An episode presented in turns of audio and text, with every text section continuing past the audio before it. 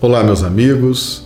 Que alegria estarmos juntos aqui mais uma vez no nosso canal, estudando o Evangelho de Jesus à luz da doutrina espírita.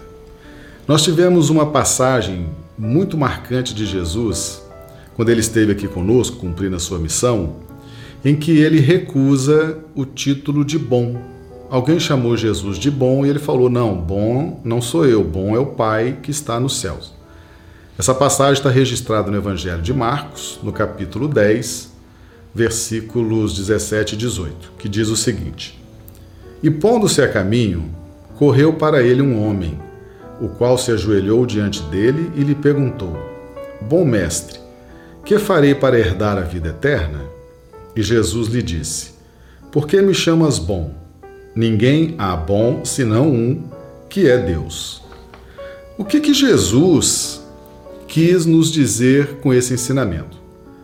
Sim, porque Jesus, na condição de mestre, tudo que ele, toda, toda a relação que ele tem conosco é uma relação de professor para aprendiz. Nós somos os aprendizes e ele é o nosso mestre.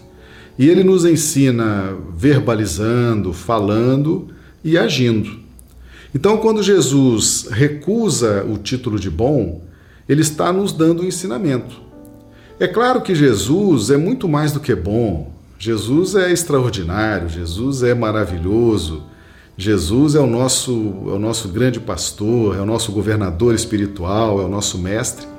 Mas por que então ele recusa esse título? Ele recusa esse título para nos mostrar que por dentro de nós há uma linha de simplicidade e que essa linha de simplicidade nós temos o dever de cultivá-la.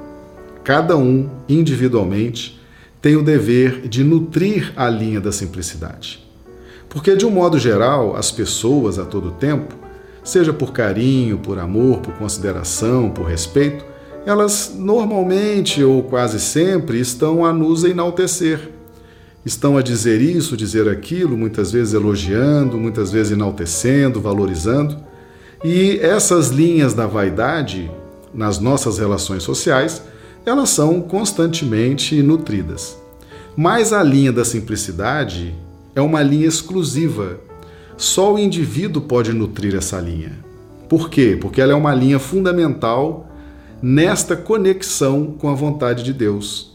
Somente os simples podem se conectar com a vontade de Deus. Por isso que é um dever muito importante para cada um de nós. Então Jesus nos deixa mais essa lição que nós temos o dever de estar o tempo todo nos lembrando a nós mesmos que nós devemos ser simples. Sejamos o que for, no campo profissional, no campo familiar, é, estejamos aonde estivermos, nós temos que nos lembrar de nutrir as nossas linhas de simplicidade. Porque assim nós manteremos o nosso discernimento, a nossa tranquilidade, a nossa paz espiritual e estaremos assim melhor conectados com a vontade de Deus. Então, meus amigos, se vocês gostaram desse estudo, curtam, se inscrevam no canal, acionem o sininho toda vez que nós subirmos vídeos, vocês serão avisados e nos veremos em breve. Um grande abraço a todos, fiquemos todos com Deus. Muito obrigado.